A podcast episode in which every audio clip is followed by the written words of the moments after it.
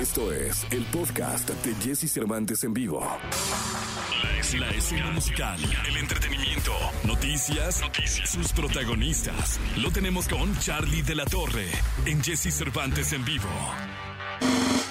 Amigos, es eh, martes, martes eh, 13 de abril del año 2021 y como los martes está con nosotros desde la perla de Occidente, la hermosa Guadalajara, la que le dicen Tierra de Dios y María Santísima, la bella, la bella Guadalajara, Charlie de la Torre, eh, eh, el hombre que el profesional del entretenimiento que tiene a bien aparecer aquí todos los martes para tenernos y ponernos sobre la mesa temas interesantes de la música y del entretenimiento en general. Hoy hay un gran tema, de verdad muy bien preparado que trae Charlie para todos ustedes. Lo, lo saludo con cariño. ¿Cómo está Charlie? Bien, bien, mi Jessy. Buenos días a todos. Bonito martes, mi Jessy. A toda la audiencia, a todo México, desde Guadalajara, Jalisco, México. Oye, el tema de hoy es maravilloso y es los duetos entre los artistas famosos. ¿Suman o restan para sus carreras? ¿Tú qué opinas? Así es, Jessy. Les vamos a dejar ahí la encuesta, les vamos a dejar la pregunta. Bueno, Jessy, yo creo que hay, o sea, yo creo que el, el, el tema central de los duetos es qué intención tiene para cada uno de los artistas o qué intención tiene para el artista que lo está proponiendo, ¿no? O sea, es dar a conocerte en un territorio, dar a, conocerte en otro, en otro género musical, ir y venir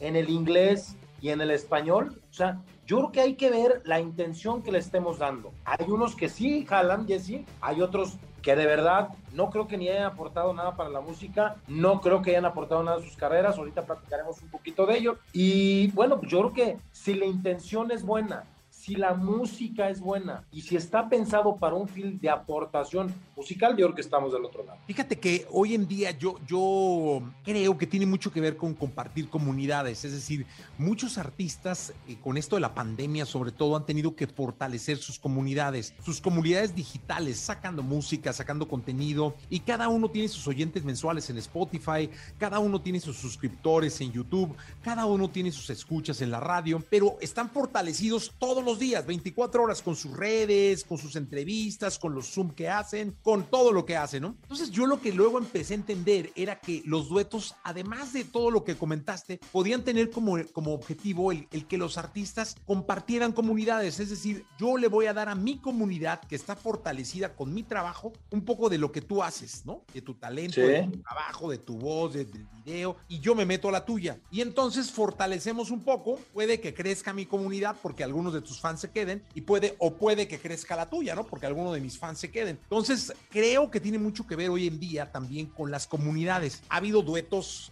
maravillosos. En el documento que me mandaste, había unos muy sólidos y muy buenos y había unos terribles. ¿Por qué no ponen los ejemplos? Mira, Jessy, yo creo que hay que empezar siempre por lo positivo. Creo que somos un par de personas que estamos siempre dando cosas positivas. A ver, uno, eh, un ejemplo brutal de un gran, de, de un gran dueto que, que resurge una canción de, de Miguel Gallardo, que es Hoy tengo ganas de ti, el de Alejandro Fernández con Cristina Aguilera. No veamos tan lejos. Un gran dueto, una gran aportación musical, un gran arreglo de, de Phil Ramón, un gran momento para los dos. Otro muy, muy claro, que no nos podemos ir tan, tan lejos, es el, es el caso de Fonsi con Daddy Yankee.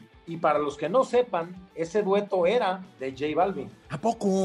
Sí, claro. J Ah. Balvin decide no hacer el dueto con Fonsi, invitan a Daddy Yankee y hay algo más dentro de ese dueto, Jesse. En el estudio salió la magia, que creo que esa es otra de las cosas que tenemos que platicar un poquito. En el estudio salió la magia y Daddy Yankee en el estudio modifica la canción y le pone el pasito, pasito, suave, suavecito, que para mi gusto es el que le da el hook de la internalización de esa canción. No sé qué opines tú, ¿no? pero claro, eso tuvo que ver. Eh, por ejemplo, yo supe que el dueto que hizo Carlos Rivera con Maluma originalmente era un dueto para, para- hizo, era para, eh, para Cristian Nodal y Maluma. O sea, era un Así dueto es. que iban a hacer Cristian Nodal y Maluma. Maluma. No hay arreglo, no, no, no se entienden y meten a Carlos Rivera y pegan el, el palo este con 100 años. Así es. Otro, otro clarísimo es el de Shakira. Fíjate los duetos que ha hecho Shakira, Jessy. Claro que traen intención, claro que traen la buena música, claro que aportan la canción. Y ahí tenemos claros ejemplos como el de Shakira con Carlos Vives, el de, el de la bicicleta, que es un Sí. temazo, ¿no? Temazo. Ahora platícame de los que no, porque ahí traes un par muy buenos, ya los vi. Bueno, Jessy, yo creo que no nos acordamos mucho de los que no, pero creo que tenemos que salir a decirlos. Eh, tenemos por ahí el dueto que hizo Paquita, la del barrio, con Ricardo Aljona, que se llama Ni tú ni yo. Bueno, o sea, yo creo que invitó a la comunidad de un lado del otro y creo que los dos se enojaron, ¿no?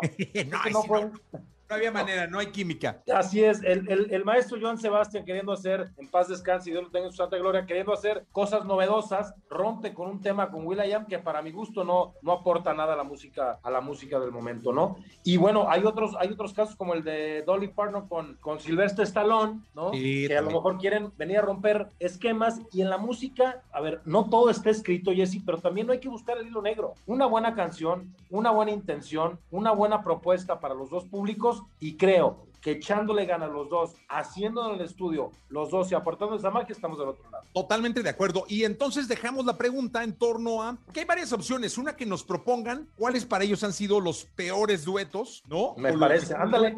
Que, que nos mencionen cuál puede ser el mejor, el mejor dueto o colaboración que han tenido, o featuring, o bien la peor, ¿no? Los mejores y los peores podemos poner. Y, y ahora que se está usando tanto el separador, puedes poner el mejor separador, el peor. Y vamos a ver Así qué es. nos dice la gente. Y antes, Jesse, de irme, de, irnos, eh, quisiera dejarte también un, un tema como de ayuda y de apoyo y el, y el cómo pueden los grandes artistas apoyar a las nuevas generaciones. Hay por ahí un dueto que me encantaría que lo escucharan que se llama Y Duele, que es canción de Sofía de la Torre, que es sobrina mía, este, que lo acaba de sacar hoy con, hace unos días con Pablo Alvarón, una gran canción, una gran oportunidad para Sofía y una gran aportación para la música, y la verdad es que es un gran apoyo por parte de Pablo Alvarón, es donde ahí deja de ver que es un gran artista, con una humildad enorme, y con unas ganas de seguir proponiendo la música lo mejor que puede dar él. Ah, no ve que era tu sobrina Así es. de Guadalajara. Sofía de la Torre.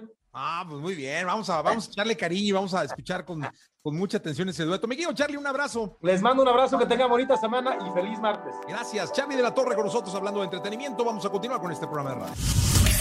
Escucha a Jesse Cervantes de lunes a viernes de 6 a 10 de la mañana por Exa FM.